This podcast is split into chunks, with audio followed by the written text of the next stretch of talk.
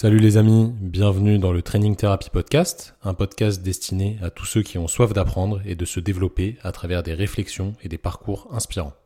Je m'appelle Thomas, je suis kinésithérapeute et préparateur physique et je suis quelqu'un de passionné par le travail et par tout le développement personnel et physique lié à ce travail, que ce soit dans le sport ou dans l'entrepreneuriat. Dans ce podcast, je vous partagerai mes réflexions autour du sport, du travail et de l'entrepreneuriat, mais j'interviewerai aussi des acteurs du milieu sportif et du milieu de la santé qui auront des expériences pertinentes à vous partager. Je vous laisse découvrir le podcast du jour et je vous souhaite une excellente écoute. Salut les amis, j'espère que vous allez bien. Euh, bienvenue dans ce nouvel épisode de podcast. Aujourd'hui, c'est un épisode très, très, très spécial. Je ne sais pas exactement quand je vais le sortir encore. Je n'ai pas la date, donc je ne sais pas quel jour vous allez écouter ça. J'accueille un invité qui est très différent des autres dans le sens où euh, vous attendez absolument pas à voir ce genre de personne sur le podcast. Et on va voir dans, cet épisode que c'est important de ne pas forcément euh, juger du premier, du premier coup d'œil, on va dire, de voir un petit peu ce qui se cache derrière pas mal de choses. Et du coup, c'est avec grand plaisir que j'accueille un de mes amis d'enfance, euh, Zoubir Bouzidi. Zoubir, merci de venir sur le podcast. Je te laisse te présenter vite fait ou je le fais? Merci à Je te laisse te présenter. Hein. Je te laisse te présenter.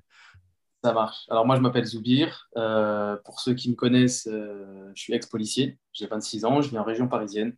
je me suis fait connaître pour des raisons, pas pour les bonnes raisons à la base. voilà, j'ai fait de la télé-réalité. Euh, je suis très actif sur les réseaux, notamment Instagram et TikTok, et je me suis fait connaître en tant que candidat de télé, créateur de contenu. Et entre autres, par rapport à ma polémique que j'ai eue dans la police, vu que je me suis fait révoquer de la police il y a quelques mois. Euh, donc voilà, et actuellement, je vis de mon activité sur mes réseaux sociaux, et, euh, et voilà, je pense avoir fait le tour, grosso modo. Ok, alors le, but du podcast aujourd'hui, c'est de parler de, ton parcours. Ce qui m'intéresse beaucoup chez toi, bon, en, vrai, on est vraiment potes, hein, c'est clair, on se connaît vraiment depuis longtemps. On ne s'est pas vu depuis longtemps parce que je rentre jamais en région parisienne, mais euh, ça ne serait tardé. Euh, le, but de ce podcast, là, c'est de vous faire un peu découvrir ce qui se passe euh, derrière les réseaux sociaux d'influenceurs. On va dire que tu es un influenceur maintenant parce que tu as plus de 100 000 abonnés sur Insta. Sur TikTok, je ne suis pas sur TikTok, moi, tu as combien TikTok, j'ai 400 000 abonnés. Ouais, 400 000, ça commence à faire beaucoup. Donc, on va voir un petit peu ce qui se cache derrière tout ça, les marques, etc., comment ça se passe, parce que Zoubir, il n'a pas, peur d'en parler. Et on va revenir un petit peu sur la, la télé-réalité aussi. Je casse un préjugé tout de suite. Tous ceux qui ont à peu près notre âge, donc qui sont nés dans les années entre 90 et 2000, si vous dites que vous n'avez jamais regardé de télé-réalité, vous êtes des gros mythos. C'est juste impossible. On en a tous regardé. Moi, perso, j'en regarde plus. J'ai, je sais même plus comment je t'ai vu sur les Princes de l'amour. Je crois que je suis allé sur mon Instagram perso, chose que je ne fais jamais. Je suis jamais connecté sur mon Instagram perso. Et j'ai dû voir une de tes stories. Et je me suis dit, mais non, il est sur W9. Vas-y, je suis obligé de regarder. Du coup, j'ai regardé ça. C'était 2020, c'était ça? Ouais, c'est ça. C'était 2020. C'était il y a un an et demi. Putain, ouais, il y a un an, un peu, plus d'un an. 2020, j'ai re-regardé la télé-réalité. Ça faisait peut-être 5-6 ans que je n'avais pas regardé. La dernière fois, ça devait être Les Anges, un truc comme ça. Euh, j'étais, j'étais fou devant ma télé de te voir, c'était assez incroyable. Donc, je te laisse un petit peu euh, retracer ton parcours depuis, depuis le départ, depuis, depuis que tu es né, mec, depuis tes premiers souvenirs. en vrai, ton, ton, parcours euh, à l'école, on va dire, euh, en lien avec le sport. Et ce qui t'a amené à faire ce que tu fais aujourd'hui, comment ça s'est passé? Parce que ce n'était pas du tout tracé dans ce sens-là, dans mes souvenirs. Et comment tu as atterri à faire ce que tu fais aujourd'hui? Prends ton temps pour raconter, parce que c'est une longue histoire. Et on écoute. Alors, je suis né euh, à Colombes, dans les Hauts-de-Seine, en 1995. Euh, je suis euh, l'aîné d'une famille, de, une fratrie de quatre. Donc, je suis l'aîné, j'ai un petit frère, deux petites sœurs. une enfance fort sympa, avec une famille très présente, modèle familial classique. J'ai grandi au Muro, dans les Yvelines. Puis, j'ai déménagé à Sartrouville. je pratiquais pas mal de sport. j'ai fait un peu de rugby quand j'étais plus jeune, j'ai fait du judo, j'ai fait euh, beaucoup de sports de combat, notamment taekwondo, que j'ai fait pendant 10 ans. J'ai fait 10 ans de taekwondo, c'était vraiment mon, mon crush en termes de sport. Et euh, après, après, vers 16-17 ans, je me suis un peu lancé dans la muscu, entre autres euh, avec notre ami Thomas, qui nous en a fait baver, parce qu'il faut dire que c'était un sacré morceau déjà. À 16 piges, il, il envoyait des barres solides. Euh, Attends, je, viens de capter un truc là. Je, suis allé dans les mails que, je t'ai envoyés euh, pour le, le call là. Et je me suis rendu compte que je t'avais envoyé un programme de muscu en 2015 ou 2016. Je ne sais pas si tu te rappelles de ça. Ouais, Ouais, J'avais fait un programme à l'époque, je n'étais même pas diplômé et je commençais déjà à faire ça. Bon, bref, c'était un aparté, mais j'avais complètement zappé, tu vois. Et je l'ai regardé, franchement, c'était carré. Hein. Et bah, et bah tu sais que c'est une sorte de, c'est une sorte de half body, c'est ça que tu m'avais envoyé. Exactement. Ouais, et bah tu sais que de temps en temps, je vais checker. C'est l'un des seuls mails qui me reste de 2016, tu sais que j'ai archivé. Et de temps en temps, quand j'ai envie, euh, quand je stagne un petit peu sur mes programmes, je vais checker.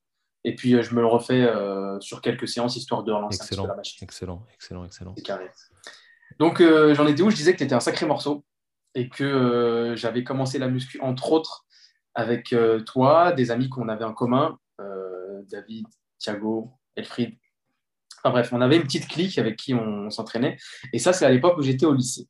À ce moment-là, j'étais euh, arrivé à Sartrouville, j'étais au lycée Varis-Gallois et euh, j'avais 16-17. Euh, et il me semble que j'étais en première SES. E Alors, il faut savoir que moi, j'ai fait un bac ES, mais j'étais déjà en première S. C'est-à-dire qu'au bout du premier trimestre, j'ai voulu changer de filière parce que j'étais claqué en maths et en sciences. Je ne sais pas pourquoi je suis allé en S, peut-être parce que mon père m'a dit va en S. Donc, j'ai bifurqué et je suis allé en ES. J'étais plutôt bon élève franchement, pas, sans prétention, j'étais plutôt bon élève. Euh, donc, je n'étais pas forcément prédestiné à faire de la télé-réalité. Parce que là, il y a une grosse antithèse dans tout ce, que je viens de dire là. Euh, même si c'est en train de changer, mais on en reparlera juste après. Donc, j'ai euh, donc j'étais en première, ce, second, j'ai jamais lâché le sport pour le coup, jamais, jamais, jamais. j'ai passé un bac ES où j'ai été, j'ai eu une mention assez bien. J'ai eu en SES la meilleure note de l'Académie des Yvelines, vu que j'ai eu 18 euh, en SES, je me rappelle. Et vu que j'avais pris SP Sciences Po et j'avais eu 19, ça m'a fait bah, arrondi au supérieur 19. Donc meilleure note de l'Académie. Euh, très insolent aussi parce que j'étais pas allé au cours de mon prof euh, de SES, Monsieur Koubi. Belle enflure, Monsieur Koubi, désolé. Euh, donc j'étais pas allé à ses cours et j'avais tout révisé à la maison. J'ai eu la meilleure note. Donc au final, c'était, j'étais assez fier de mon parcours. Et là, tout est parti en vrille après. Euh, je suis parti en hippocane. Ça te parle, hippocane, Thomas? Ouais, moi, alors, euh, pas, de, pas de fou, mais euh, je vois à peu près l'idée. En gros, tu as les prépas sciences, tu as les prépas éco, il me semble, et tu as les prépas lettres. Donc, prépa lettres, c'est hippocane. c'est deux années de prépa, hippocane, calme. Donc, pareil, j'ai fait quelques mois d'hippocane. C'était assez particulier parce que c'est la première fois que je me retrouvais dans une classe de 32 où on n'était que deux garçons. Euh, mais ça m'a quand même pas motivé à rester. J'ai décalé au bout de deux mois parce que je voulais faire du droit. moi, j'étais convaincu. Enfin, je pense que j'étais mal renseigné, que je voulais tout faire. Je voulais tout et maintenant, tu vois. Donc, euh, j'ai arrêté. Et puis, j'ai rattrapé en, droit, mais l'année d'après, j'ai décidé de commencer à bosser un peu dans l'animation. J'étais animateur, j'avais pas fait à l'époque. Et euh, donc, j'ai repris la prochaine, la rentrée d'après en droit. J'étais à la fac de Cergy en L1 de droit. Donc la première année, c'est beaucoup de droit civil, beaucoup de théorie, beaucoup d'histoire. Et j'ai validé le premier semestre. Donc je l'ai validé sans trop de difficultés. Et, euh, euh, et, un jour, euh, je dis à mes potes de la fac, je dis, bon, c'est bon, vas-y, j'arrête, je vais faire autre chose. Et je pense, et je crois que dans mes potes, aucun n'avait validé. Donc ils me disent tous, mais t'es un bâtard, genre toi tu valides et tout, tu te casses et tout, tu fais et euh, en fait, si tu veux, j'avais vu un forum des métiers. Donc, j'étais toujours dans le sport. si tu veux, je pense que j'ai toujours eu horreur de l'ennui. J'ai toujours eu besoin d'un truc euh, physique lié directement ou indirectement au sport, à l'effort physique, euh, quelque chose où tu t'ennuies pas et tu te sens utile. Donc, il y a eu un forum des métiers entre-temps dans ma fac de droit. Je pense que s'il y a peut-être que si j'avais pas assisté à ce forum des métiers, je ne serais pas passé par cette case-là, que je vais t'expliquer. Et donc, j'ai décidé d'être policier parce que, je sais pas, ils nous avaient expliqué le truc, et puis c'était deux gardiens de la paix, et ça me parlait. Ça me parlait parce que moi, je suis en droit, j'ai envie d'investiguer, j'avais envie de faire de la PJ, je me rappelle à l'époque, pas forcément du terrain, mais j'avais envie de, switcher un petit peu. Et je me dis, bon, tu as peut-être l'aspect un peu euh, théorique, l'aspect droit, où tu vas pouvoir mettre en pratique quelque chose que tu, kiffes, parce que moi, en, soi, je voulais faire de la criminologie euh, après ma licence, et euh, l'aspect physique. Selon les groupes que tu intègres, bah, tu vas pouvoir euh, mettre en avant euh, tes atouts sportifs, tu vas pouvoir te dépenser, tu vas pouvoir avoir de l'action, ce qui n'est pas donné dans, euh, dans tous les jobs. Donc je me suis dit, pourquoi pas, c'est peut-être un bon compromis. Et puis, vu que j'ai toujours eu ce petit côté scolaire, je me suis dit, je vais rentrer au niveau bac, au gardien de la paix. Et au bout de 3, 4, 5 ans, je vais pouvoir passer les concours soit lieutenant, soit les concours commissaire. Donc, j'ai validé le premier semestre du L1, j'ai arrêté j'ai passé les concours de la police et pendant un an, j'ai bossé en tant qu'animateur sur ma ville euh, Sartrouville. Donc, je préparais les concours et j'ai passé les épreuves. Donc, euh, grosse prépa aussi physique pendant un an. Euh, il y avait une épreuve de lutte léger, donc une épreuve de cardio, où tu fais des allers-retours avec une bande sonore qui s'accélère et le but, c'est de suivre la bande sonore pour déterminer ton, ton, Je connais pas les termes techniques, mais on va dire ta, capacité aérobie, ouais. On va dire, on va dire ça comme ça. Test classique que tout, tout, le monde fait, BPG, tout le monde, c'est classique. Voilà, c'est ça. Donc il y avait ça, il y avait un parcours d'obstacles. Euh, vu que j'ai à l'époque, bah, j'aimais bien, je faisais un peu de parcours aussi quand j'étais plus jeune, donc tout ce qui est agilité, tout c'était grave. il y avait même dans les tests euh, de sélection, euh, je prenais mon pied déjà. Donc il y avait, comme je te disais, à Luc Léger, un parcours d'obstacles. il y avait une enquête de moralité. en gros, ils voulaient savoir si tu avais un casier vierge, si tu n'avais pas eu de bagarre, si tu n'étais pas commu des services et tout. Et du coup? Dieu merci, c'est passé. C'était pas, pas bien parti au départ. on, on, taira ce, passage. Et puis, euh, tu avais euh, test psychotechnique et épreuve écrite. Bref, donc je passe les épreuves, je les réussis, j'attends ma rentrée, je bosse de nuit, je fais hitch, j'ai vraiment touché à tout. Genre, j'ai vraiment touché à tout euh, en termes de job.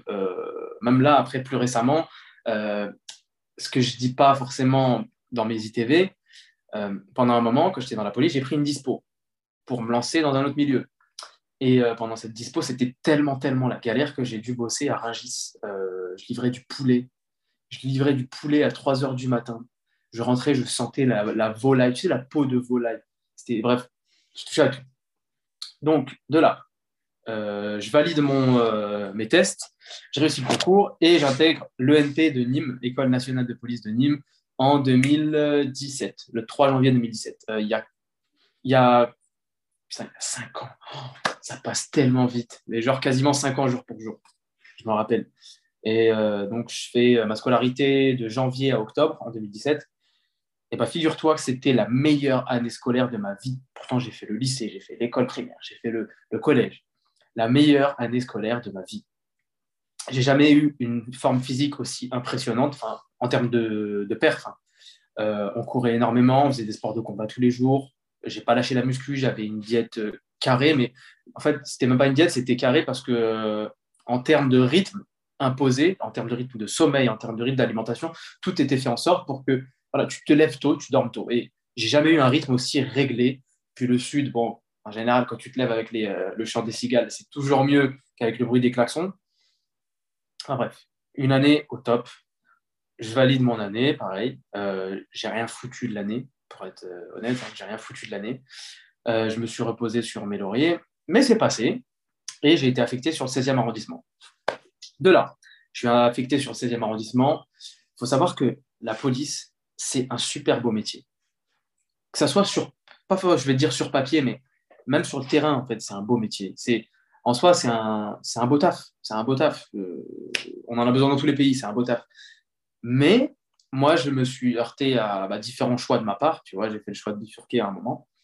Et, euh, et, je me suis rendu compte que, comme dans plein de corps de métier, hein, après j'ai envie de te dire, il y avait euh, pas mal de choses qui me dérangeaient et sur lesquelles j'avais du mal un petit peu à faire la passe. À la limite, c'est super égoïste, mais j'ai envie de te dire, en fait, quand ça concerne les autres, tu t'en rends compte, mais c'est acceptable, acceptable. Mais quand ça te concerne toi, c'est différent.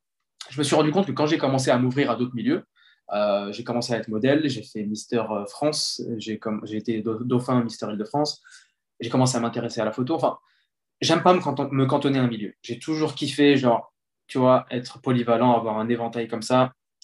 C'est peut-être un besoin de me rassurer, hein, mais j'aime pas rester que dans un milieu et me dire si demain j'ai plus ça, je fais quoi. Euh, c'est comme ça, tu vois, c'est comme ça. Et donc, j'ai commencé à toucher à d'autres milieux et j'ai commencé à voir les critiques. Bon, les critiques, tu en auras partout. Mais quand les critiques viennent de tes collègues, avec qui, euh, parce que dans, la police, tu noues un rapport assez particulier avec tes collègues, c'est que vous vous mettez en danger ensemble. Vous sauvez des vies ensemble. Vous voyez euh, des horreurs ensemble, vous voyez des jolies choses ensemble. Euh, après le taf, vous allez boire un coup ensemble. Enfin, il y a un rapport très comme ça. Et je me suis rendu compte que ce rapport-là, était super dangereux parce qu'à partir du moment où tu sors ce truc-là, si tu ne vois plus boire des verres avec ta brigade, si tu n'as plus les mêmes centres d'intérêt, si tu n'as plus cette pensée unique, voilà, c'est mon avis, c'est foutu. Il n'y aura plus personne pour t'aider, il n'y aura plus personne pour te défendre. Enfin bref. Donc moi, j'ai commencé à me détacher à ce moment-là. J'ai eu des soucis avec ma hiérarchie. Et j'ai eu des soucis avec ma hiérarchie à partir d'un moment clé. C'était un moment où j'ai fait un accident de moto. Donc j'ai fait un accident de moto. Euh, je me suis. Euh, c'était en service ou c'était? C'était hors service. Je vais t'expliquer. Il y a une première blessure hors service. Je fais un accident de moto. Euh, et donc, pareil, comme je te disais à l'époque, on allait toujours boire des verres avec les collègues. Et tout. Donc, deux, trois jours après l'accident, j'ai une attelle, j'ai des pizzas, des croûtes de partout. J'ai eu une fracture d'un petit os au niveau de la cheville, je ne saurais pas te le nommer. J'ai eu une entorse du genou droit, enfin, bien amoché du côté droit. Et euh, donc, je vais boire un verre avec euh, ma brigade et mon chef de brigade. Et mon chef de brigade me dit En fait, si tu veux, à cette époque-là, tu aimes tellement ton travail que tu fais passer ta vie avant tout. Enfin, et, euh, et je pense que c'est la connerie à ne pas faire. Tu vois, moi, j'ai trop, en fait, je ne sais pas faire les choses à, à 70%, je les fais à 300%. Sauf qu'il y a, en fait, dans le boulot, il ne faut pas. Il ne faut pas, il ne faut pas. Enfin, ça dépend. Pour, enfin, si tu bosses pour quelqu'un, je trouve qu'il ne faut pas. Bref, et le gars me dit Putain, en plus, c'était en plein été. Il me dit On est un petit peu en galère, il y a des congés, j'ai besoin que tu reviennes plus tôt que prévu. Je boitais, je tenais même pas droit. Je lui dis Ok, je vais revenir la semaine prochaine si tu insistes et tout, parce que genre, je me sentais mal. Euh, je, me sentais mal de le mettre en galère et tout. Voilà. Donc, je lui dis Ok, bah, la semaine prochaine, je reviens. Comme convenu, la semaine prochaine, je reviens au boulot. Bon, je boite. Mais euh, je ne rechigne pas. Quand il faut bosser, il faut bosser. Et euh, je me rappelle, on part sur une interpellation euh, donc, je suis dans un équipage euh, avec des collègues qui ne tiennent pas forcément la route, mais bon, ça, c'est mon avis. Et euh, on tombe sur un, client de prostituée. En plus, je suis super cool. Il est garé n'importe comment dans le bois de Boulogne, comme ça. Je vais voir gentiment, lui dis voilà. Il faut savoir que moi, j'avais tendance à tutoyer les gens qui avaient mon âge, qui étaient plus jeunes, parce que, n'en déplaise à certains, je trouve que le tutoiement, parfois, ça ouvre des portes. Au contraire, on peut dire que c'est un manque de respect. Non. Moi, je sais qui tutoyer, qui vous voyez, et je trouve que ça, enfin, ça t'ouvre des portes et ça facilite le dialogue avec les gens de ton âge, de ta génération, quand tu le sens. voilà. Et euh, super cool au début, je lui dis bon, je te rends un service. J'ai pris sa voiture, je lui dis regarde, ta voiture, je la gare régulièrement. Je te contrôle pas, t'es piéton. Je ne te gratte pas. Je te laisse la gare, voilà, je te la gare ici. Par contre, tu me promets juste, tu rentres chez toi en Uber ou tu prends le métro, tu prends pas le volant. Ok, chef, merci, machin chouette. Ok. Je fais un tour 15 minutes après, je reviens, je vois la voiture, elle est en plein milieu de la route, dans la rue de derrière. Non, le mec, il abuse. Donc je vais, je descends pour le contrôler. Euh, on procède au test. Euh, on se rend compte que le gars est positif à toutes sortes de substances. Donc, dès lors, cadre d'interpellation, euh, heure d'interpellation. Voilà, monsieur, vous allez pas nous tuer. Il faut savoir que les menottes, je rentre dans les détails techniques, hein, mais il faut savoir que les menottes, c'est euh, tu peux, si tu crains pour ta sécurité ou si tu crains euh, la fiabilité de la personne. Donc je lui dis, bon, je te menote pas, tu viens avec nous et tout. Et puis au moment de le tirer, il arrache le bras, le gars, et il dit, ouais, laisse-moi, je vais aller pisser. Bref, on la connaît. Le mec qui va aller pisser dans les bois, il étale, après tu le rattrapes plus. Et il faut savoir qu'à ce moment-là, je gérais tout seul la situation. Mes deux collègues étaient là sans être là. Et je boitais, enfin, je, je sortais d'un accident qui était frais de moins d'une semaine. Et euh, à ce moment-là, ça part en vrille avec le gars, il commence à me mettre une droite. Donc euh, bah, là, il faut gérer, il faut faire le taf. Et euh, en fait, si tu veux, tout seul et à plusieurs, c'est super difficile. Et c'est là que justement que mes années de sport m'ont aidé, parce que moi, j'ai fait essentiellement des sports de combat. Bah, gérer un mec tout seul, c'est compliqué quand tu es blessé encore plus. Tu vois Donc, je galère à le ceinturer et tout. Puis bon, il faut, y aller un peu, il faut, y aller, ça part un peu au sol, ça envoie des mandales, ça reçoit des mandales, mais bon, tu n'as pas le choix parce que c'est difficile, c'est très, très, très difficile. Souvent, on juge les vidéos qui fuitent, etc., sur les interpelles, mais c'est super, super difficile de maîtriser un mec tout seul. À trois, tu peux le plus proprement possible, mais tout seul, c'est très, très, très dur. Bref. Donc, tu, à ce moment-là. Tu, veux dire le, le, maîtriser sans, le, enfin, sans lui faire mal, sans, le, sans la mocher, quoi. C'est ça, parce que tout seul en un contre un. On, va pas, on va pas se mentir, hein, pour tous ceux qui font des sports de combat qui nous écoutent, maîtriser un mec euh, qui est potentiellement bourré, etc., euh, en la mochant, c'est pas forcément très compliqué. En faisant gaffe, c'est un peu plus dur, je pense. Exactement, exactement. Et ça, les gens ont tendance à l'oublier parce que tout seul, il y a une notion de survie tout seul.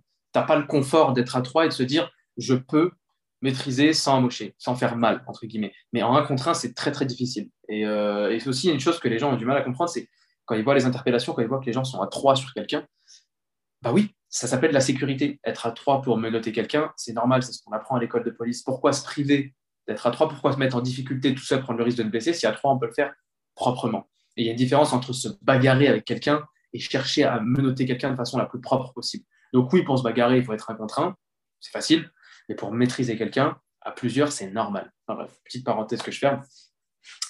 Donc à ce moment-là, je rentre, euh, donc je lui aurais dit, voilà, en off, hein, je dis, chef de brigade, voilà, vous avez vu l'équipage dans lequel vous m'avez vous savez que j'étais blessé, bon bah, je lui dis là, je, là je, suis, je me suis refait mal en fait, si tu veux, j'ai chuté avec le gars au sol et je suis retombé sur le genou. Donc je leur dis, je, vais être obligé de m'arrêter. Je me rappelle, ce jour-là, euh, on était en troisième jour. J'étais en cycle 4-2, c'est-à-dire 4 jours de table, 2 jours de repos. Et donc, je finis la vacation au poste, au planton. Au moins, je suis debout, je, me fais pas mal, j'accueille le public. Et mon chef de brigade passe en sortant. Il faut savoir que le mec, il sortait, euh, si c'était pas pour aller au bar d'en face, il sortait une fois dans la journée. Lui, moi, il en foutait mieux se porter. Et le mec sort et euh, il me dit euh, Bah, euh, tu t'es retrouvé en forme lundi. Hein. Je dis Pardon? Je dis Attends, attends, attends. Je lui dis C'est pas pour manquer de respect. Hein. Et je lui dis Là, je finis la vacation. Parce que justement, encore une fois, j'ai voulu les arranger. Je voulais pas les mettre dans la merde. Parce que la journée n'était pas finie. Donc, je voulais pas faire rappeler quelqu'un ou quoi. Je lui ai dit Bon, là, je finis la vacation ici pour vous arranger. Je me mets au poste. Mais à partir de demain, je, me mets en arrêt. J'ai pas le choix. Je, boite. Il faut que je me soigne. Ah putain, tu fais chier non, non, non, je sais pas quoi. ça commence à partir en couille. Donc, déjà, à ce moment-là, ça a commencé à être conflictuel. Et il faut savoir qu'à ce moment-là, j'avais déjà un pied dans le milieu, entre guillemets, de l'influence. J'avais des amis influenceurs, candidats de télé, etc. C'est pas, jamais un truc qui m'a fait changer ou qui m'a fait me sentir différent, parce que soit des connaissances, soit on s'en fout des connaissances. Enfin, c'est pas tes connaissances qui font ce que tu es. Mais j'ai ressenti une sorte de jalousie à côté, à mon commissariat, euh, parce qu'en mon absence, bah forcément, je sortais moins avec eux. Et si tu veux, à partir du moment où j'ai coupé ce contact, ce lien, et que j'ai noué des liens avec d'autres gens, ça n'a pas commencé à, ça a commencé à sentir mauvais. Ça a commencé, euh, je t'ai dit, hein, quand tu penses différemment, ça te, voilà, on te sort du truc et, euh, et, et c'est ça qui est dommage. Il y a un système un peu de pensée unique dans ce corps de métier, dans ce genre de, corps de métier, qui fait que quand tu sors du truc, c'est très compliqué de maintenir un, rapport s'il n'est pas toxique. C'est comme les relations euh, de couple qui sont toxiques. Et ben là, c'est une relation professionnelle toxique. Si ce n'était pas le cas, il n'y aurait pas autant de suicides dans ce genre de corps de métier tous les ans et euh, de gens qui se plaignent. Il y en a énormément. Euh, mais bon. Et donc, à partir de ce moment-là, moi, je fais ma vie de mon côté. je reviens, je me reblesse là, parce que je suis parti au, au carton avec un gars, pareil, parce que le gars menaçait de sortir des geôles. Enfin, si tu veux, il y avait la geôle était pétée et le gars est sorti de la geôle et euh, il allait sortir. Euh, bah, qui est allé au carton C'est Bibi, parce que c'est pas en appelant. Enfin, bref, à partir du moment où tu es habilité, on est deux, le gars est là pour fuir, il bah, faut s'en occuper, il faut pas appeler à l'étage que le PJ descende. Il y a des notions d'urgence à, gérer, à traiter. Donc, euh, moi, je gère ça, ça part au carton.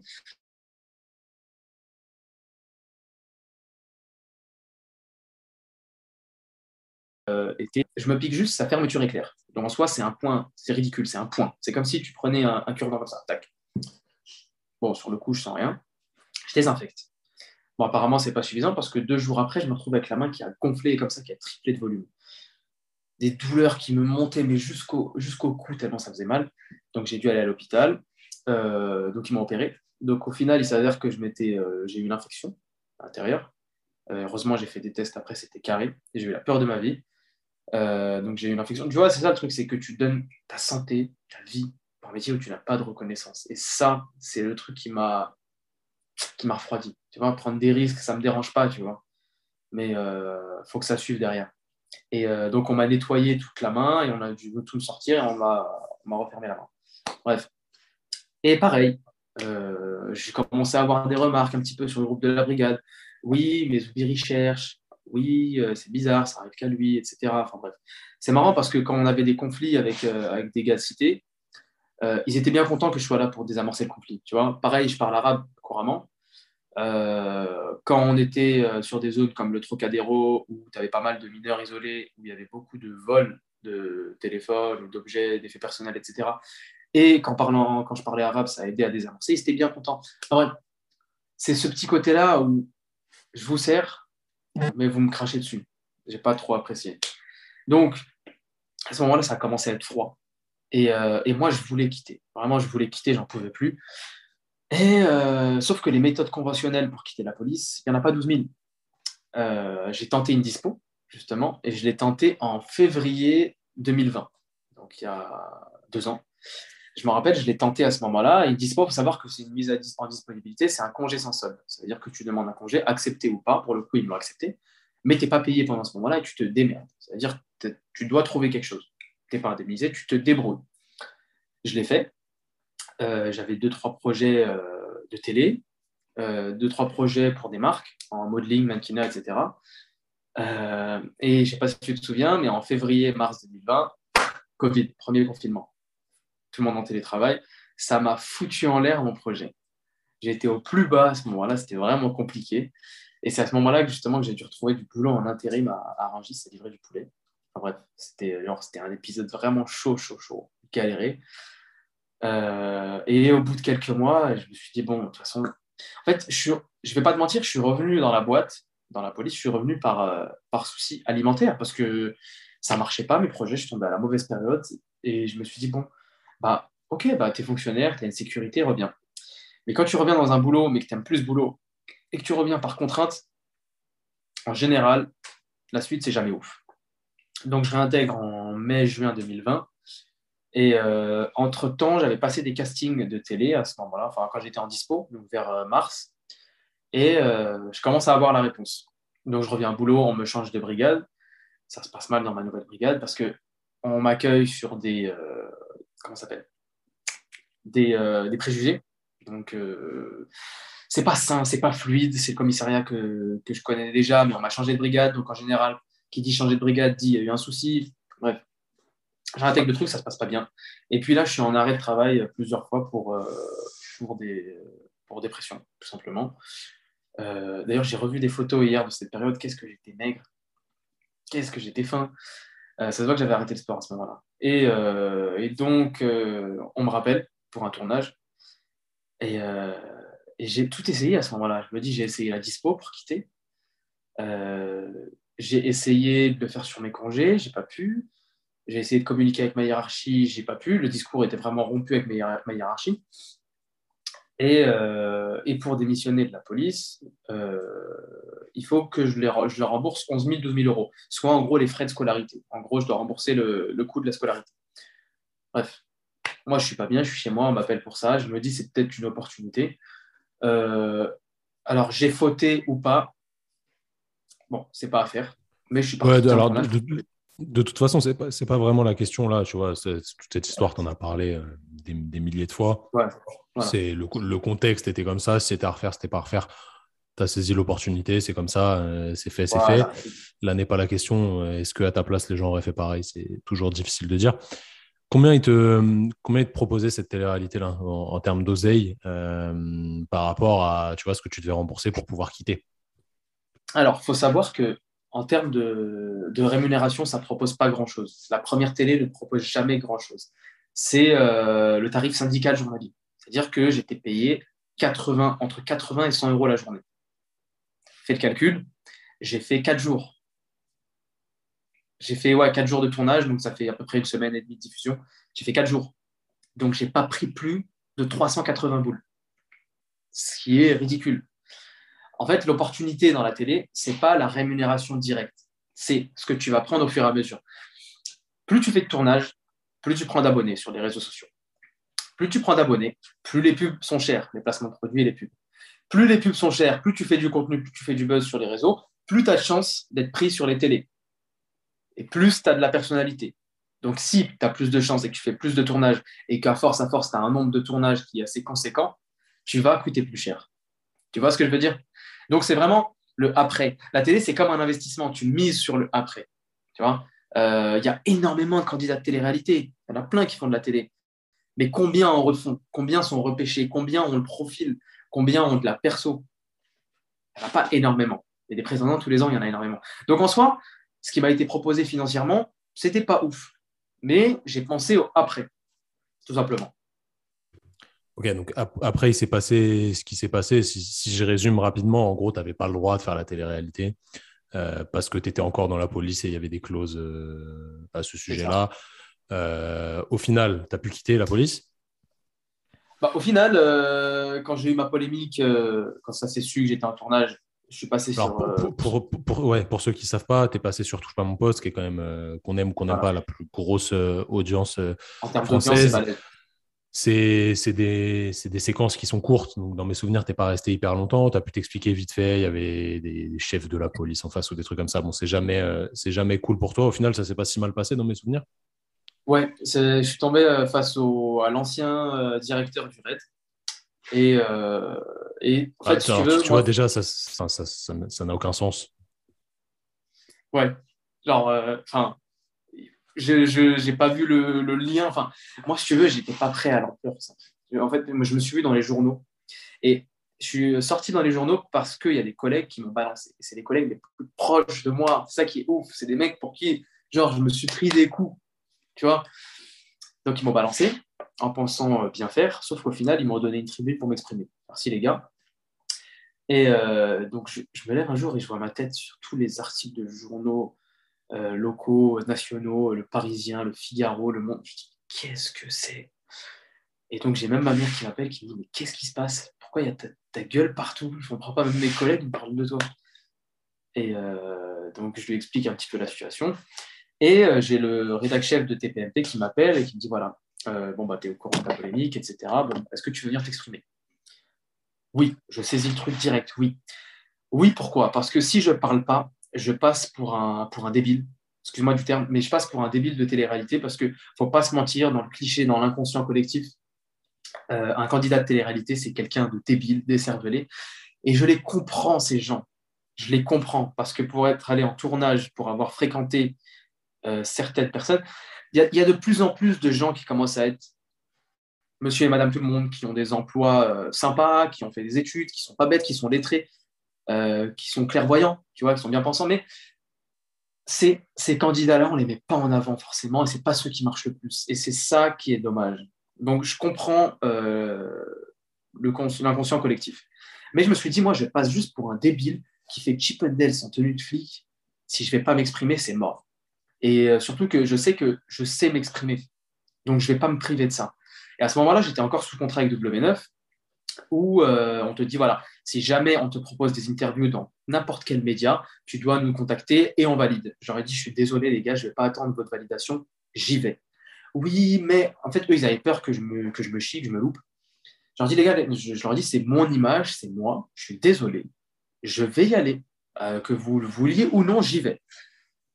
Donc j'y vais. Euh, je tombe face à M. Pomar, il me semble, euh, donc ancien directeur du RAID. Donc, et là, on se trouve sur un débat fait, que je n'avais pas du tout anticipé. C'est euh, est-ce que c'est légitime euh, d'être euh, en, tenue en tenue sur les réseaux sociaux? On part sur un débat sur les, les, discriminations dans la police. Et en fait, je me retrouve à raconter mon histoire, chose qui n'était pas prévue. J'avais juste prévu de, de, me défendre sur ça et je me retrouve à raconter mon histoire. Parce que moi, il faut savoir que de base, j'ai fait de la télé, mais je ne regarde pas la télé. Donc même TPMP, je connaissais un peu le principe, mais je ne savais pas que j'allais me faire démonter à ce point comme ça. Et quand je vois euh, que le but, je me dis, bon, en fait, je suis clairement là pour me faire démonter, je me dis, OK, il y a, y a vraiment un truc. Et quand je comprends pourquoi je me fais démonter, mais genre, je me rends compte que dans l'opinion publique, il y a certaines choses qui sont vraiment méconnues et qui ne savent peut-être pas comment ça se passe dans la police. Et, euh, et, que, et que, en fait, si la, la personne, le principal intéressé ne s'exprime pas, ça part vite en vrille. Donc, on part sur un débat sur la légitimité euh, des policiers sur les réseaux sociaux, sur la sécurité, sur le racisme dans la police, sur les discriminations, sur euh, les, euh, les, frais que tu dois débourser pour démissionner dans la police, les 11 000 euros. C'est marrant parce que le gars, l'ancien directeur du RAID, il m'a accablé pendant tout le truc. Et quand à la fin, je lui ai dit, ouais, mais vous dites pas à tout le monde que. Parce qu'il disait, oui, mais dans ce cas-là, il faut quitter la police. Je lui ai dit, ok, c'est bien marrant sur papier de dire qu'il faut quitter la police. Mais moi, je ne les ai pas, les 11 000 euros. vous me les donnez, moi, pour quitter la police? Ça a redéclenché un nouveau débat, enfin bref. il y a eu tout un tas de questions en fait où je pense que ça, ça a buzzé parce que beaucoup de personnes n'étaient pas prêts au tournant que ça allait prendre. Et, euh, voir qu'un un, un, jeune de, de, de 25, j'avais 25 à l'époque, euh, faire de la télé, de la police et s'exprimer sur. En fait, c'était plein de trucs qui, qui avaient complètement rien à voir. Et je me suis mais on est où? Enfin, C'était un truc complètement différent. Même moi, je n'étais pas préparé. Donc, je sors de ce, plateau. Je m'en sors pas trop mal. Euh, je m'en sors pas trop mal. Euh, Cyril Hanouna a apprécié euh, ma présence, de ce qu'il a montré. Et, ça, c'était cool. Ça, c'était cool parce qu'en vrai, si Cyril t'a dans le viseur, tu, perds le débat, tu es foutu. S'il ne t'a pas dans le viseur, tu t'en sors à peu près bien. C'est la règle du plateau, mais c'est comme ça. Il a une, aura assez balèze, qu'on l'apprécie ou pas. Il est, assez puissant bah, sur, son propre plateau, ce qui est normal. Donc je sors et donc je vais voir mes potes dans les loges. Donc j'avais laissé mon pote, mon téléphone à mon pote. Et là, il me dit, c'est n'importe quoi ton téléphone. Et je vois les notifications sur les réseaux sociaux. Ça fait que monter, monter, monter. Je suis partagé de partout. Je prends des abonnés, mais à toute patate. En deux jours, en 48 heures, j'ai pris 80 000 abonnés. J'ai pété un câble. J'ai dit, mais qu'est-ce qui se passe? J'étais en privé, il fallait que je fasse accepter, accepter, accepter. C'était impressionnant. Genre, la sensation de buzz, c'est waouh. Et tu comprends pas. Genre, la semaine d'après, je suis resté. Tu sais que cette période-là, inconsciemment, je l'ai mal vécu. Il y a plein de gens qui disent Waouh, c'est trop bien. Oui, c'est trop bien, mais en fait, tu sais pas quoi en faire juste après. Est-ce que est-ce que c'était un est-ce que est-ce que c'était un bad buzz ou c'était un bon buzz, tu vois, au final? Non. Au final, le bad buzz, c'était euh, que je sois sorti sur tous les journaux par rapport à mon arrêt maladie, le fait que je fasse des vidéos en tenue de. Mais en fait, ça s'est transformé en bon buzz parce que j'ai su l'expliquer et j'ai su légitimer ce que je faisais. Et euh, beaucoup de gens se sont retrouvés dans mes propos et ça a créé un clivage, tu vois, dans l'opinion publique. Et donc, à partir de ce moment-là, je trouve que ça a été un bon buzz parce que ça a soulevé des réelles questions et, euh, et j'ai expliqué vraiment mon histoire. Je l'ai légitimé, entre guillemets. Alors, donc, ce, ce, ce, clivage, il est intéressant parce que de toute façon, dans la vie, quand c'est pas clivant, euh, ça ne fonctionne pas. Si tu es au milieu, il n'y a personne qui va s'intéresser à toi. Toi, tu as pris le parti d'être euh, d'un côté où, où, enfin, ça s'est fait tout seul, tu n'as pas pris de parti euh, directement. Mais euh, comment ça s'est passé? Après, ça s'est calmé, toutes ces histoires. Il n'y a plus trop de retours. Ça a duré, je sais pas, peut-être quelques semaines. Comment ça s'est passé d'un point de vue euh, de l'influence? Après, tu as pris beaucoup d'abonnés, donc tu as commencé à dépasser les. à être proche des 100 000, etc. Est-ce que tu as eu des contacts de marque? Comment ça s'est passé? Qu'est-ce qu'on t'a demandé? Sur quoi les gens voulaient surfer euh, sur ton image? Quels, quels ont été les projets qu'on suivi, etc. Alors, par la suite, euh, moi, comme je te disais, j'ai un peu du mal à gérer parce que j'ai beaucoup de choses qui me sont tombées dessus et tu t'apprends sur le tas. Influenceur, tu apprends sur le tas. Je t'ai pas préparé. Euh, allez, tac, du jour au lendemain, tu changes de taf, tu changes de façon de vivre. Et beaucoup, beaucoup, beaucoup de contacts de marque, des shootings. J'étais déjà modèle, donc beaucoup de shootings, beaucoup plus de shootings qu'avant. beaucoup de marques et ça m'a étonné parce qu'au début, je me suis dit peut-être que les marques ne me contacteraient pas parce que c'est associé au départ un, un, buzz de débat. C'est pas de la télé. En fait, c'est pas ma prestation dans Les Princes qui m'a fait connaître, c'est plus ma prestation dans TPMP qui a duré 16 minutes et qui m'a fait prendre énormément d'abonnés, plus que si j'avais fait une saison entière des Princes. Donc, je m'attendais pas à ce que des marques me contactent parce que j'avais pas le, tu sais, j'avais pas l'étoffe cliché, l'étoffe type du, euh, du candidat de télé lambda. Et au final, agréablement surpris parce que j'ai eu des marques, des marques de sport qui m'ont contacté euh, pour des produits de sport, des produits d'entretien. Enfin, quand je dis des produits de sport, par exemple, une machine pour faire des abdos, euh, une marque d'élastique, une marque de sportwear, de vêtements de sport. Qu'est-ce que j'ai eu? Après, j'ai eu vraiment de tout et n'importe quoi. Hein. J'ai eu de, l'alimentaire, j'ai eu de la SAP, vraiment de tout ce que tu peux trouver en placement de produits typique d'influenceurs télé mais beaucoup de produits de sport. Et euh, en fait, je pense que les marques qui regardent mon feed Instagram, j'avais déjà un peu soigné mon feed Instagram, j'étais un peu actif, donc je faisais gaffe aux photos que je postais, etc. Donc je pense que quand ils voient que tu es sportif et que. Et aussi. En fait, je pense que selon ta façon de t'exprimer, ils savent ce qu'ils te donnent. Et euh, il y a beaucoup de marques aussi qui m'ont donné euh, des produits en fonction de comment je vais l'expliquer. Donc en général, ils appréciaient. Bah, je me suis fait connaître pour ma façon de débattre aussi, entre guillemets. Donc la façon d'expliquer, ça joue. Et euh, voilà, si tu es sportif, pas sportif. Par exemple, euh, pour une marque, c'est plus cohérent de me, faire faire un placement de produit sur, euh, je sais pas moi, une marque de complément alimentaire ou un système, un dispositif sportif, plutôt que sur des culottes menstruelles, on est d'accord. Donc, je pense que ça ne va pas bloquer, ça va plutôt aider, ça va donner pas mal de marques sur ça. Et euh, c'était très, très, très euh, à 60% accès sport. Est-ce que c'est toi, est-ce que toi, tu as démarché ou est-ce qu'on t'a, on t'a démarché, tu n'as jamais démarché? Il faut savoir qu'il y a des influenceurs qui démarchent. en général, ils ne démarchent pas eux-mêmes, ils font démarcher par leur community manager, par leur agent, par un compte euh, différent sur Instagram ou n'importe quelle autre plateforme, hein, euh, par mail en général. Mais en général, la plupart des influenceurs se font démarcher directement par les marques. Il y a toujours, il y a énormément de marques. Il y aura toujours des marques qui te contacteront. Moi, jusqu'à maintenant, je fais encore des placements de produits, j'en fais moins, mais j'en fais. En plus, je filtre, je fais gaffe à ce que je fais. Je ne fais pas du tout n'importe quoi. On me propose du, euh, trading toutes les semaines. Les mecs, euh, les mecs, ils étaient euh, chauffeurs-livreurs la semaine dernière. Aujourd'hui, c'est des grands traders à Dubaï. Enfin, les, conneries comme ça, je ne partage pas. Les arnaques, je ne partage pas. Je fais quand même gaffe à ce que je partage. Et il faut savoir qu'en général, et ça m'a fait la même chose moi, les marques viennent te démarcher directement par mail. Et, euh, et j'ai regardé mes mails la semaine dernière aussi. Je faisais un gros tri. Et il y a même des mails que je n'ai pas vus parce que j'en avais énormément des demandes à ce moment-là. Vraiment énormément, énormément. Et je ne pouvais pas me permettre de faire trois placements par jour.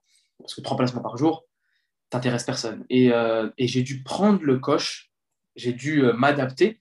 Et si c'était à refaire, je changerais parce que j'ai pas su gérer au début. C'est-à-dire qu'au début, je savais pas ce que j'étais, si j'étais candidat de télé, si j'étais juste une personne qui a eu un buzz passager, si je créais du contenu, etc.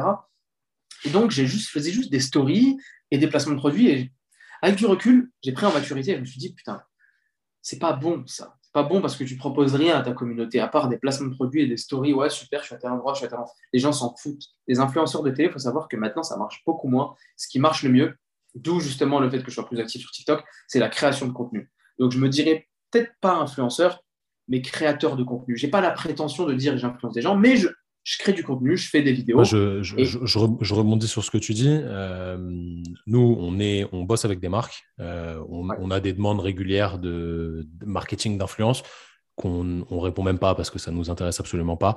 Euh, nous, on bosse avec trois marques en particulier. Je pense qu'on bossera que avec elles. Et pareil, on crée du contenu. On ne peut pas dire qu'on est influenceur parce qu'on peut-être qu'on a de l'influence sur certaines personnes, tu vois, vis-à-vis de ce qu'on fait, où ils se reconnaissent, etc. On n'a pas énorme d'abonnés. Nous, on a plus de 20 000 abonnés, mais ce n'est pas énorme comparé à toi. Et en fait, on crée du contenu qui fait adhérer nos abonnés au contenu qu'on propose, qui est potentiellement en lien avec les produits qui sont vendus par ces marques-là, mais c'est des produits en lesquels on croit. Tu vois. Moi, jamais de la vie, euh, je, vais, je vais vendre un truc auquel je ne crois pas. De toute façon, ce n'est pas ma rémunération principale, à l'inverse de, des influenceurs à proprement parler, où c'est leur rémunération principale. Moi, ce n'est pas le cas. On, on peut dire que c'est du marketing d'influence, mais c'est plus de la création de contenu. Je suis plutôt d'accord avec toi. Ouais, c'est. Bah, tu vois, par exemple, ce que tu fais, toi, je trouve ça super respectable.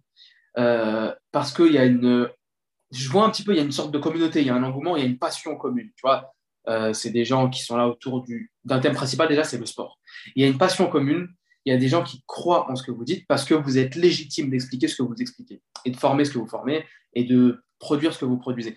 Enfin, il y a une, sorte de légitimité et comme tu as dit, tu ne parles pas d'une marque dans laquelle tu ne crois pas. Eh ben, c'est ça en fait vers lequel j'essaye de tendre moi euh, pour casser un peu cette image-là c'est je crée mon contenu, je parle avec ma communauté, je partage quelque chose avec eux, et je ne parle que de choses que j'utilise moi. C'est-à-dire que la, question, la, question là-dedans, c'est est-ce que c'est viable, tu vois? Est-ce que financièrement, euh, tu t'en sors avec ça ou pas? Euh, Sans langue de bois, financièrement, c'est pas assez. C'est un chemin qui est long. Je vais donner un exemple d'une journée type, par exemple. Là, quand je vais finir col, Ouais, ça, alors ça, c'est intéressant. Tu, vas nous raconter un peu ce que c'est la, je, vais dire influenceur, même si je déteste ce mot, hein. la vie d'influenceur ou créateur de contenu. Euh, est-ce que tu te lèves le matin à midi, si on peut dire que c'est le matin, tu vas à la salle faire deux trois abdos, après tu fais une petite photo dans la rue de Paris avec euh, des ballons de Chaga au pied et tu postes sur Instagram. Après tu sors, euh, tu vas manger des sushis, tu te rendors tranquille. Est-ce que c'est ça la vie de, créateur de contenu ou pas? Non, non. Mais je vais déjà faire une nuance avant de t'expliquer. Euh, comme je te disais, il y, a une différence qui est en train de s'installer et je pense qu'on s'en rend peut-être pas compte tout de suite, mais on va le voir au fur et à mesure du temps. Les influenceurs télé, la télé-réalité, à mon humble avis, hein, ça marche plus. On fait plus d'audience sur nos propres réseaux qu'à la télé maintenant, sauf TPMP. Euh, quand tu vois que, par exemple, les dernières audiences, la dernière télé, la Dico Parfait qui est sortie, euh, les audiences, c'est 170 000 spectateurs. C'est ridicule. C'est ridicule. Quand tu sais que les anges, il y a quelques années, faisaient 2 millions d'audience, c'est rien. Donc avant, les profils télé marchaient. Ils marchaient à toute patate. Ils faisaient des placements de produits, même de trucs à la con. Ça marchait. Maintenant, ils ont tellement merdé, ils ont tellement arnaqué les gens, ils ont tellement abusé à faire des placements nuls, euh, des trucs pas cohérents, que maintenant, ça marche plus. Déjà, ils ne prennent plus en termes d'abonnés. Ils n'ont plus autant d'influence qu'avant. Maintenant, ce qui marche, c'est les influenceurs TikTok. Pourquoi les influenceurs TikTok? Parce que c'est des créateurs de contenu et c'est des gens lambda. C'est des gens qui ne qui, font pas de télé. Donc, c'est des gens qui bossent à côté, qui ont une vie à côté, auxquels les gens peuvent s'identifier. Ils créent du contenu et ils font ça bien. Et au fur et à mesure, si ça marche, ça devient leur boulot. Donc, il y a vraiment cette dimension de mérite, de travail et de monsieur et madame tout le monde auxquels ils peuvent s'identifier, auxquels ça marche. Maintenant, pour t'expliquer un peu ma journée type, euh, déjà, moi, le, luxe, pas mon truc. Genre, les produits de luxe, les chaussures de luxe. Je pense que tu m'as jamais vu avec un produit de luxe, sinon ça venait du schéma. Vraiment. Et encore, j'ai arrêté ça, que Dieu pardonne euh, cette époque-là.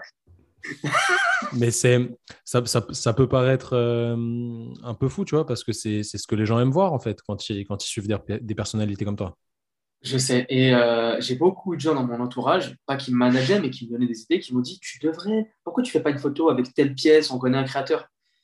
Est-ce que d'ailleurs, tu as, un manager ou un, community manager, quelqu'un qui gère tes euh, Alors, je bosse solo je gère tout seul mes mails parce que euh, si c'est pour donner à quelqu'un d'autre qui fait des fautes d'orthographe, ça sert absolument à rien. Je gère tout seul mes mails, je, gère tout seul mes tarifs, je gère tout seul mes conditions, mais j'ai quand même une équipe à côté avec un web designer, avec euh, marketing digital, euh, vers qui je peux me référencer, mais qui ne me force pas. Voilà, c'est moi, je fais le choix de les consulter quand j'ai envie de les consulter. Donc c'est ça l'avantage, c'est que je tourne avec lui. Je suis quand même bien entouré, mine de rien. Mais je, voilà, je décide, c'est moi qui prends, qui prends les rênes de ce que j'ai envie de faire.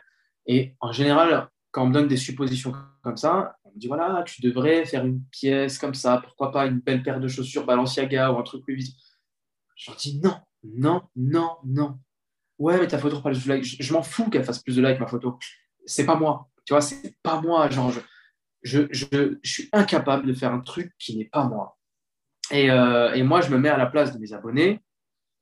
Euh, mettre une photo avec du Louis Vuitton ou du Balenciaga, Enfin, moi, ça me ferait pas rêver. Voir un influenceur qui fait ça, ça me fait pas rêver. Genre, pour voir le schéma lambda que tous les influenceurs ont fait, ok, tu as fait une télé, ok, maintenant tu fais des placements de produits, ok, maintenant euh, tu es au restaurant avec telle meuf de la télé-réalité, et tu as pris une photo devant Louis Vuitton des Champs-Élysées, devant la Ferrari, tu as caché le petit logo Louez-moi pendant 20 minutes, et tu as fait un petit coup de face-up dessus, mais tu vas la rendre juste après. Genre, c'est d'un ridicule.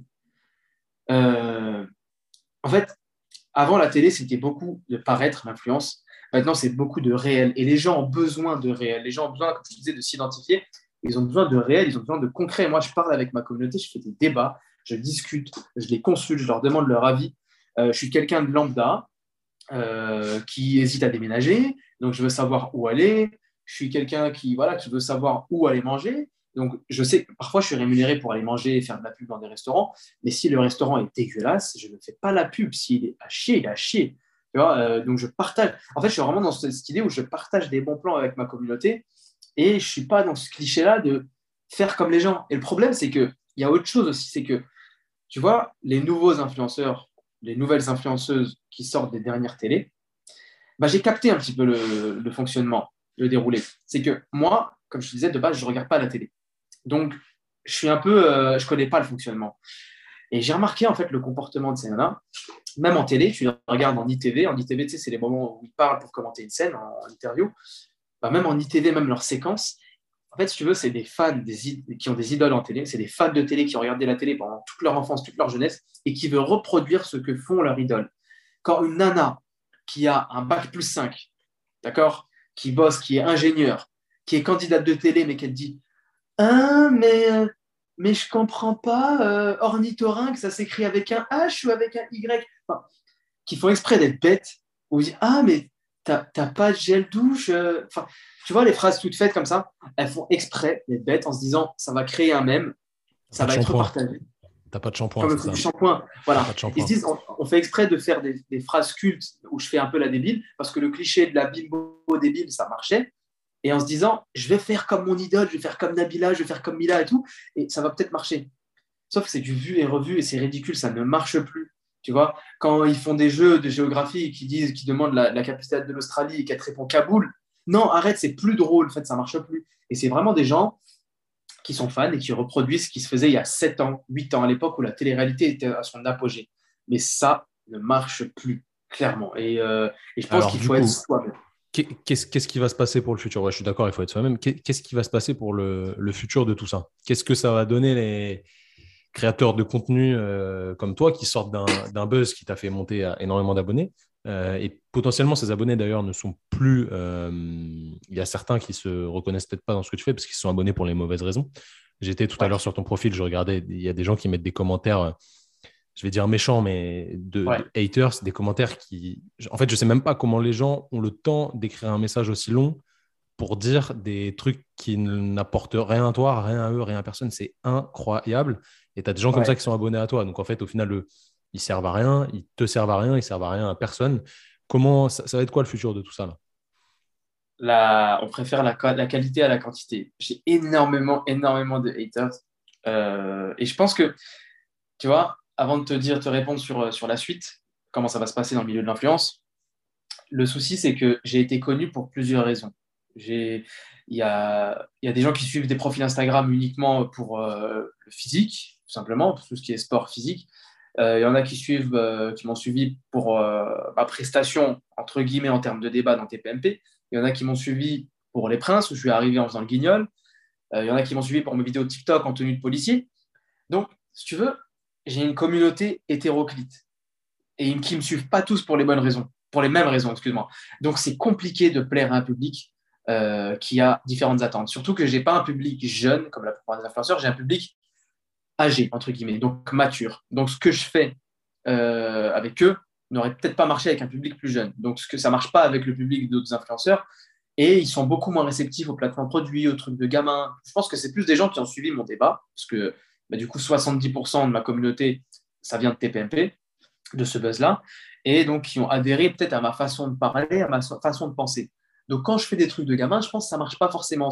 J'ai une tranche d'âge entre 20, alors la, majorité, c'est du 24-32, ce qui est très âgé quand tu sais que chez d'autres influenceurs, la moyenne, c'est entre 18 19 ans. Euh, et, donc, je pense la suite, tu as peut-être dû le remarquer si tu suis, euh, il y a beaucoup, beaucoup, beaucoup, beaucoup d'influenceurs, de candidats de télé qui sont mis sur YouTube maintenant. Comme par hasard. Alors, Ils sont mis sur YouTube tu, vois, le, seul influenceur à qui je suis abonné, euh, c'est toi. Donc, euh, clairement, je j'ai aucune visibilité sur euh, tout ce qui se fait parce que forcément, ça me parle absolument pas parce que déjà, moi, je, connais un peu les ficelles et puis je suis absolument pas le, produit cible, tu vois. Ouais, ouais. Bah, je te comprends. Je te comprends. Bah, du coup, je vais t'expliquer un peu. Il y a plein de candidats de télé qui se sont rendus compte que les audiences des télés étaient en chute libre mais genre en chute libre complet. Et euh, donc les, produits, les placements de produits ne marchent plus comme avant. Euh, les, agences, les agences de marketing comme euh, Shona Evans ou Evans ne rémunèrent plus bien. Les salaires ont été divisés par, divisés par deux, voire par trois pour certains influenceurs, comme ça, hein, parce que les marques n'ont plus de budget, les marques ne croient plus au placement de produits. Il y a un gros changement sur ça. Et les grosses marques ne bossent plus avec les influenceurs télé, mais avec des TikTokers. Il y a des gamins de 18-19 ans qui sont payés 40 000 euros pour faire une apparition de 10 secondes dans une pub Lacoste. C'est impressionnant. Les grosses marques débloquent des budgets pour ce type d'influenceurs, de créateurs de contenu, des gens créatifs qui vont mettre en avant leur marque. Les influenceurs télé, c'est devenu cheap. Faire un placement de produit en disant Coucou mes chatons, j'ai reçu mon dernier string en forme de chat, vous avez un code promo avec euh, 10. Ça ne marche plus. Genre, c'est plus qualitatif tout ça, ça marche plus. Donc, euh, l'évolution, c'est de se mettre à créer du contenu et là, il y, a une, sorte de sélection naturelle, parce qu'il y a beaucoup d'influenceurs qui ne savent pas faire de contenu, qui sont uniquement candidats de télé. Donc, ils, ont un compte Instagram avec énormément de monde, parce que les gens le suivent par rapport à ce qu'ils font à la télé. Donc, s'ils font deux, trois saisons, s'ils font deux, trois tournages par an, ils s'en sortent bien, parce qu'ils restent à la page. Mais s'ils n'ont plus de tournage, ils sont foutus, parce qu'ils ne créent pas de contenu. C'est ça la différence entre un créateur de contenu et un influenceur juste candidat de télé, c'est juste qu'il est candidat de télé. Donc, à part faire du contenu à la télé, en faisant des clashs, en faisant vivre des histoires d'amour, etc., bah, il n'y a rien. Donc, maintenant, ils se forcent, ils s'efforcent à créer du contenu. Il y en a qui sont plutôt à l'aise dessus, il y en a qui ne le sont pas. Il y en a, ils arrivent un petit peu à se démerder, mais tu vois, et surtout que Instagram est devenu beaucoup plus euh, rude qu'avant. Maintenant, il y, a un, il y, a un, système de bots qui nettoie les abonnés euh, pour prévenir justement les, faux abonnés, parce qu'il y en a énormément qui ont acheté des abonnés, parce qu'une fois qu'ils ont la certification, ils peuvent acheter des abonnés, ça passe crème. Mais tu ne peux pas l'acheter avant, sinon tu n'as jamais la pastille bleue. Et quoique, maintenant, les gens achètent la certif. Donc, euh, bon. Bah, si tu veux, maintenant que Instagram est devenu plus dur, il y a plus de pertes d'abonnés, ils sont devenus plus exigeants en termes de contenu. Si tu mets de la merde, bah, tu n'auras pas beaucoup de likes. Enfin, très, très, très exigeant. Il bah, faut se recycler. Et c'est là que tu vois directement, euh, tu vois directement la sélection naturelle qui se fait. Donc, pour moi, la suite, elle est sur TikTok et elle est sur YouTube. Elle n'est certainement pas sur Instagram et elle n'est certainement pas sur, euh, à la télé. En tout cas, je te parle pour les influenceurs. Moi, pour moi, c'est les marques qui ont de l'avenir sur Instagram les influenceurs sur Instagram maintenant, ça va être un petit peu la carte de visite. Mais YouTube, YouTube, YouTube, pour moi, c'est l'avenir. Et ça va, ça va vraiment faire la différence dans les années à venir. Du coup, tu comptes te lancer euh, sur YouTube? Ouais. ouais, ouais qu'est-ce, que tu vas, qu'est-ce, que tu, qu'est-ce que tu vas proposer dessus? Alors, je me suis rendu compte que à travers mes stories, enfin, j'ai pris la parole il y a quelques semaines, je ne sais plus, j'ai expliqué euh, quoi en story, et il y a beaucoup de gens, et j'ai répondu à quelques abonnés. Il y en a beaucoup qui m'ont dit Waouh, putain, t'es pas hautain, euh, tu fais très arrogant sur les photos, t'es pas hautain, tu discutes, t'es sympa. Et je me suis dit, mais putain, j'ai 100 000 personnes au total, hein, si je compte avec TikTok, j'ai 500 000 personnes qui me suivent et qui ne me connaissent pas forcément. Et, euh, et, le côté YouTube, il y a un petit côté intimiste, un petit côté privé, comme si vraiment j'expliquais ma vie à une bande de potes. Et tu sais, j'ai pas forcément de talent. Il y a des gens qui ont des talents, qui sont danseurs, ça cartonne, ça marche. Moi, je n'ai pas forcément de talent. C'est j'expose ma vie, je donne mes avis sur des choses. Euh, c'est pour ça que j'aime pas dire influenceur. Je crée du contenu, je fais des vidéos, j'essaie de faire des trucs jolis, des trucs sympas, un peu d'humour, un peu d'autodérision, un peu de second degré. Donc, le côté YouTube, moi, ça va vraiment être un côté lifestyle où je vais expliquer ma vie, tu vois. Euh, je vais sûrement avoir des évolutions euh, cette année dans ma vie. bah, je vais expliquer les avancées dans ma vie. Peut-être que je vais changer d'appartement, peut-être que je vais déménager. je vais expliquer comment ça se passe avec les membres de ma famille une journée au sport. C'est vraiment inclure les gens dans ce que je fais dans la vie de tous les jours. Et c'est ça, ce petit côté plus-value, c'est le petit côté où on casse, tu veux, la vitrine des réseaux. Et YouTube, tu as ce petit côté-là où tu peux prendre le temps de discuter avec les gens. Tu vois, comme je fais avec toi, par exemple, bah, sur ma première vidéo YouTube, ça peut être comme ça, voilà, un petit FAQ, question-réponse, euh, expliquer un peu mon parcours depuis, où est-ce qu'on en est, où j'en suis, interagir avec les gens. Et au fur et à mesure, je vais aiguiller, en fait, je vais voir ce qui plaît aux gens Est-ce que c'est la dimension sportive? Est-ce que c'est la dimension euh, jeu? Tu sais, inviter des gens, faire tu sais, un truc tout bête, genre euh, des, tests de, des, tests de pureté, des trucs tout bêtes, mais trucs que les gens kiffent, tu vois, des jeux, du sport. Euh, de l'entertainment, quoi. Vraiment des. Entertainment, exactement. C'est ça. Genre, tu vois, je, je, je, rebondis sur ce que tu as dit. Tu as dit que tu n'avais pas de talent particulier. Moi, je pense que tu as un talent particulier, c'est que tu saisis les opportunités, comme tu l'as dit au départ. J'en ai parlé dans mon tout premier podcast. C'est quelque chose qui est très important dans la vie de saisir les opportunités. Qu'elles soient bonnes ou mauvaises, en fait, on ne sait jamais. Il faut tester et on voit ce qui se passe au final. Toi et moi, on vient d'un milieu où ça nous a donné une certaine force dans le sens où on a entrepris des choses qui sont diamétralement peut-être opposées, même si ça se rejoint sur les réseaux, parce que les réseaux, c'est c'est l'ère euh, actuelle, c'est comme ça. Si tu n'es pas sur les réseaux, tu ne peux pas faire de business, du moins c'est un, peu compliqué. Dans le sens où on vient d'un endroit où on sait que même si ça, ça ne fonctionne pas, et eh ben, nous, on va se lever à 4 heures du mat pour aller travailler, euh, ramasser euh, les poubelles s'il faut, il n'y a aucun problème. si ça ne fonctionne pas, il y aura toujours une solution de rechange. Il n'y a pas de raison de se plaindre. On n'est pas sous les bombes ici en France, donc on a de la chance. et je pense que c'est ça, toi, ta plus-value, dans le sens où tu essayes des choses, ça marche, ça marche pas, c'est un bon buzz, c'est un bad buzz, peu importe, mais au final, tu fais ce que tu kiffes, tu apprends et tu t'assagis avec le temps, parce que ton contenu maintenant, il est plus réfléchi, on va dire, il est plus propre à ce que tu es vraiment, parce que en vrai, quand, quand, tu es sorti de la télé, télé-réalité, c'était pas vraiment toi, je le sais, euh, mais c'était peut-être nécessaire à un moment, euh, à ce moment-là, du moins, pour, euh, pour avoir ce buzz qui te lance plus ou moins. Donc, OK, projet YouTube, est-ce qu'il y a toujours des projets de télé ou pas du tout?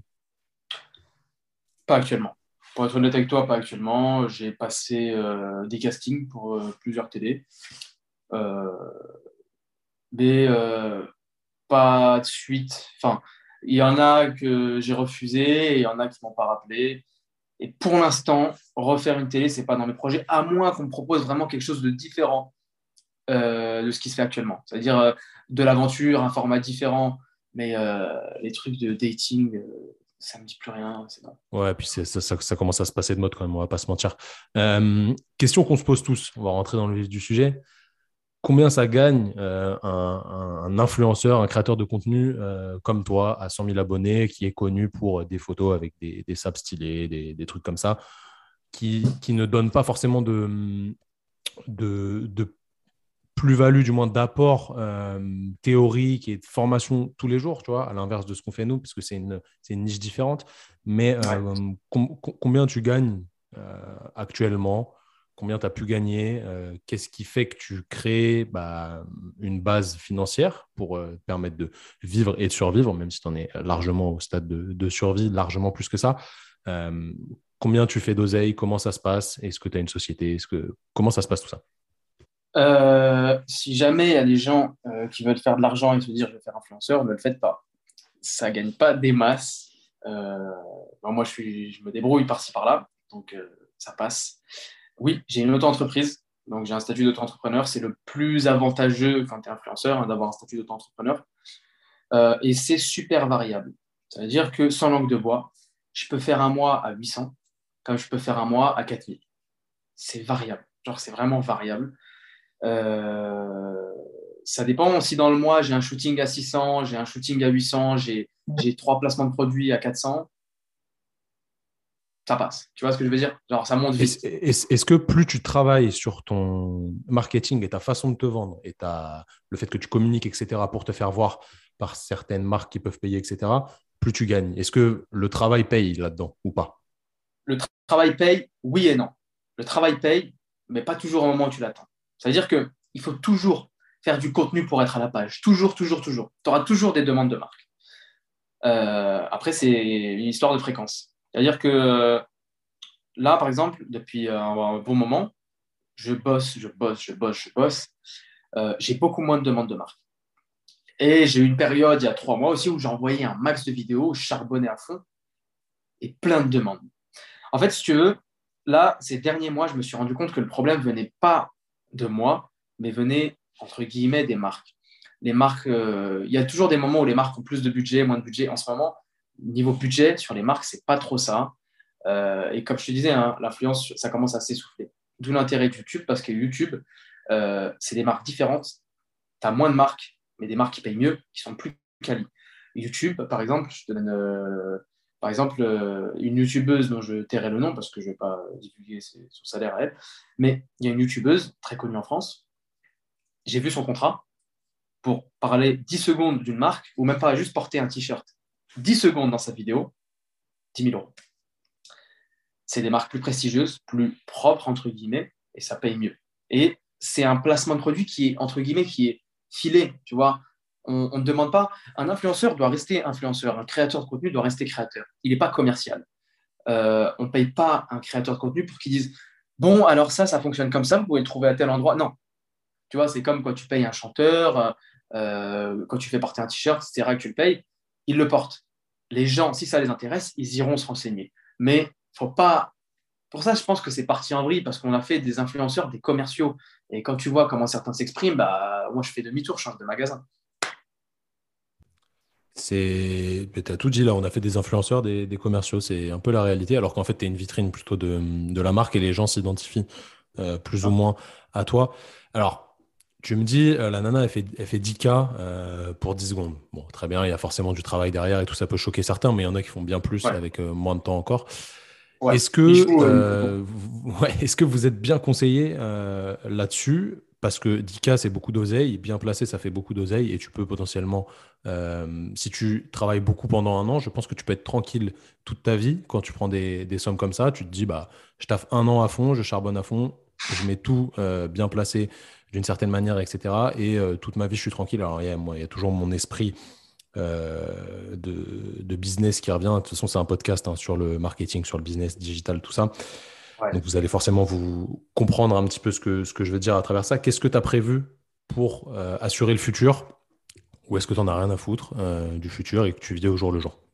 Non, j'ai arrêté de vivre au jour le jour. J'ai arrêté de vivre au jour le jour. Et moi, très honnêtement, le but, c'est en fait, si tu veux, en termes d'influence, je, je cherche encore ma trame. Là, j'ai le projet YouTube qui va arriver. Donc, YouTube, en fait, ça va me permettre de me déterminer vers où je m'oriente, si c'est la bonne issue, si c'est pas la bonne. Et en fait, si tu veux, le plus dur, c'est de trouver une trame. Parce que ce que je fais, mine de rien, ça reste du généraliste. Sauf que quand tu fais tout, tu as l'impression de rien faire. Alors, c'est pas vrai, hein, mais par exemple, j'ai des amis, c'est des danseurs. Leur profil clé, c'est de la danse. Euh, il y en a, c'est des sketchs. Leur, contenu type, c'est des sketchs. Euh, il y en a, c'est de la psychologie. Euh, il y a même des dentistes, il y a même des médecins. Chacun a un contenu phare, un contenu type. Et moi, si tu veux, Dieu merci, j'arrive à faire un peu de tout, mais je ne suis pas spécialisé. C'est le problème quand tu fais tout. je peux faire du débat, je peux faire du, entre guillemets, du beau, c'est-à-dire du beau, voilà, vêtements, outfit, transition, etc. Euh, je peux faire euh, parler sur les relations hommes-femmes. Je peux faire euh, des, des trends, ça veut dire les, tendances qui se font aux États-Unis ou en France, je les reprends. Enfin, je trouve que je fais, je touche un petit peu à tout. Et, et c'est pour ça que YouTube va m'aider vraiment à, trouver ma trame. Si je touche un peu à tout et que je fais du lifestyle, bah, autant faire quelque chose qui tourne autour de, mon lifestyle, casser un peu cette vitrine. Donc, YouTube, ce projet-là, il va me permettre de m'orienter. Et à partir de l'argent que je gagne sur l'influence, mon but, c'est de le placer deux. une, une dans, des, euh, dans des sociétés. Euh, je ne compte pas faire des choses qui nécessitent énormément de capital d'investissement au début. Euh, donc, société. Et deux, dans l'immobilier. À partir de ce moment-là, le but, c'est de ne pas travailler jusqu'à 70 piges. c'est de continuer à faire ce que j'aime. Moi, c'est pour ça aussi que j'y vais à tâtons. Ça met du temps. L'influence met du temps. C'est super long. Mais le but, c'est à force, tu, fais déjà un petit peu ce que tu aimes au final. Voilà, je fais déjà un peu ce que j'aime. Mais on en veut toujours plus et le but, c'est de faire ce que tu aimes en le faisant de façon sereine, pas en le faisant de façon alimentaire. Tu vois ce que je veux dire? Et, c'est là qu'il y a toute la différence, c'est que le jour où je le ferai moins de façon alimentaire, ça sera plus fluide, je prendrai plus mon pied. Tu vois? Donc, en fait, si tu veux, je vais continuer sur cette lancée. Et, euh, l'argent, le but, c'est de le placer, c'est de le placer et euh, faire en sorte que ton argent bosse pour toi, ton argent bosse pour ton argent, qui bosse pour toi, etc. Ainsi de suite. Mais euh, il y a énormément d'influenceurs qui se sont cassés la gueule parce qu'ils ont connu les. C'était un peu, tu sais, il y a 6-7 ans, c'était un peu les 30 glorieuses de la télé-réalité, tu vois. Euh, et il y en a qui ont, on va être crus, hein. il y en a qui ont tout mis dans les prostituées et les drogues. Hein. Il y en a qui ont tout envoyé dedans, c'est connu. Voilà, ça, ça, il y a eu quelques fuites. Il y en a, ils aiment bien euh, faire des gâteaux, ils adorent la farine, la maïzena, et, et ça coûte cher tout ça. Ça coûte cher de, cuisiner et de faire de la pâtisserie. Et euh, c'est sûr. C'est sûr. Euh, c'est intéressant tout ça dans le sens où, comme, comme, tout travail, il faut réfléchir à l'avenir et c'est important de, de, le faire parce qu'à l'ère du digital, c'est toujours compliqué de savoir de quoi demain va être fait. Donc, il faut capitaliser sur euh, ce que tu fais actuellement. Il faut évidemment que tu continues à bosser, ça c'est clair. Est-ce que euh, tu penses qu'il y a des points sur lesquels tu devrais t'améliorer? Je vais te dire d'un point de vue professionnel, d'un point de vue sportif, d'un point de vue vie tout court et d'un point de vue euh, relation avec toi-même. Tu as quatre points à me dire là. Est-ce qu'il y a des trucs sur lesquels tu dois t'améliorer, tu penses pouvoir t'améliorer pour améliorer tout, tout, ton lifestyle autour de tout ça? Alors, les points où je dois m'améliorer, au niveau euh, sportif et relation avec moi-même, euh, c'est la régularité. J'ai jamais lâché vraiment le sport, euh, mais la régularité parce que, si tu veux, depuis que je suis créateur de contenu, ma vie a changé. Je suis passé d'une vie rythmée, réglée, où je me levais à 4 heures du matin en brigade avec les mêmes horaires tous les jours, où je devais répondre aux ordres, faire. Enfin, c'était rythmé, c'était réglé. Très peu de marge de manœuvre, très peu d'initiative du jour au lendemain un taf que je ne connaissais pas, où j'ai dû apprendre sur le tas, où il n'y a pas de formation, il n'y a pas de fac pour devenir influenceur, tu n'as pas d'école sur ça. Et j'ai dû apprendre sur le tas. Et euh, ça fait que tu as des journées qui sont complètement différentes. Tu peux finir une journée à 4 h du matin, comme tu peux en démarrer une autre à 4 h du matin parce que tu as un train à prendre pour aller faire un shooting à l'autre bout de la France. Euh, donc, c'est devenu beaucoup plus dur d'être régulier. Donc, je te dirais régulier en termes de sport, même si j'ai toujours ce côté où je, loupe peu les séances. Je loupe très peu, mais peut-être régulier sur la nourriture, peut-être régulier sur, sur la fréquence. Pas faire une semaine avec quatre entraînements, une semaine avec cinq. Voilà, vraiment être régulier. le rapport de moi à moi-même, je me le dirai toujours de toute façon, exigeant. J'ai toujours besoin d'être plus exigeant. moi, je me suis toujours dit, si ça marche pas, c'est que tu fous rien. Même quand tu fous quelque chose, je me dis, quand je fous quelque chose, je me dis, si ça marche pas, c'est que je fous rien. Ça m'incite à toujours faire plus. Donc, dans tous les cas, je me dirais toujours que j'ai besoin d'en envoyer encore plus, encore plus. Donc, toujours être plus exigeant avec moi-même. Euh, donc, on a abordé le sport, moi par rapport à moi-même. Redis-moi les deux autres points qu'on avait dit sur lesquels je devais m'améliorer. Professionnel et d'un point de vue euh, vie sociale. Ouais. D'un point de vue vie sociale, il faut que j'arrête d'être un, d'être terré dans mon terrier. Euh, depuis que, depuis que j'ai été connu sur les réseaux, je suis devenu plus casanier. Je suis devenu vachement casanier. Euh, sauf que je sais, être H24 dehors, c'est pas bon. Et être H24 chez soi, c'est pas bon. Il faut que je retrouve ce juste milieu. Et je sais qu'au niveau social, je suis devenu, voilà, pas introverti, parce que je suis toujours cool, je suis toujours euh, open quand je parle avec les gens.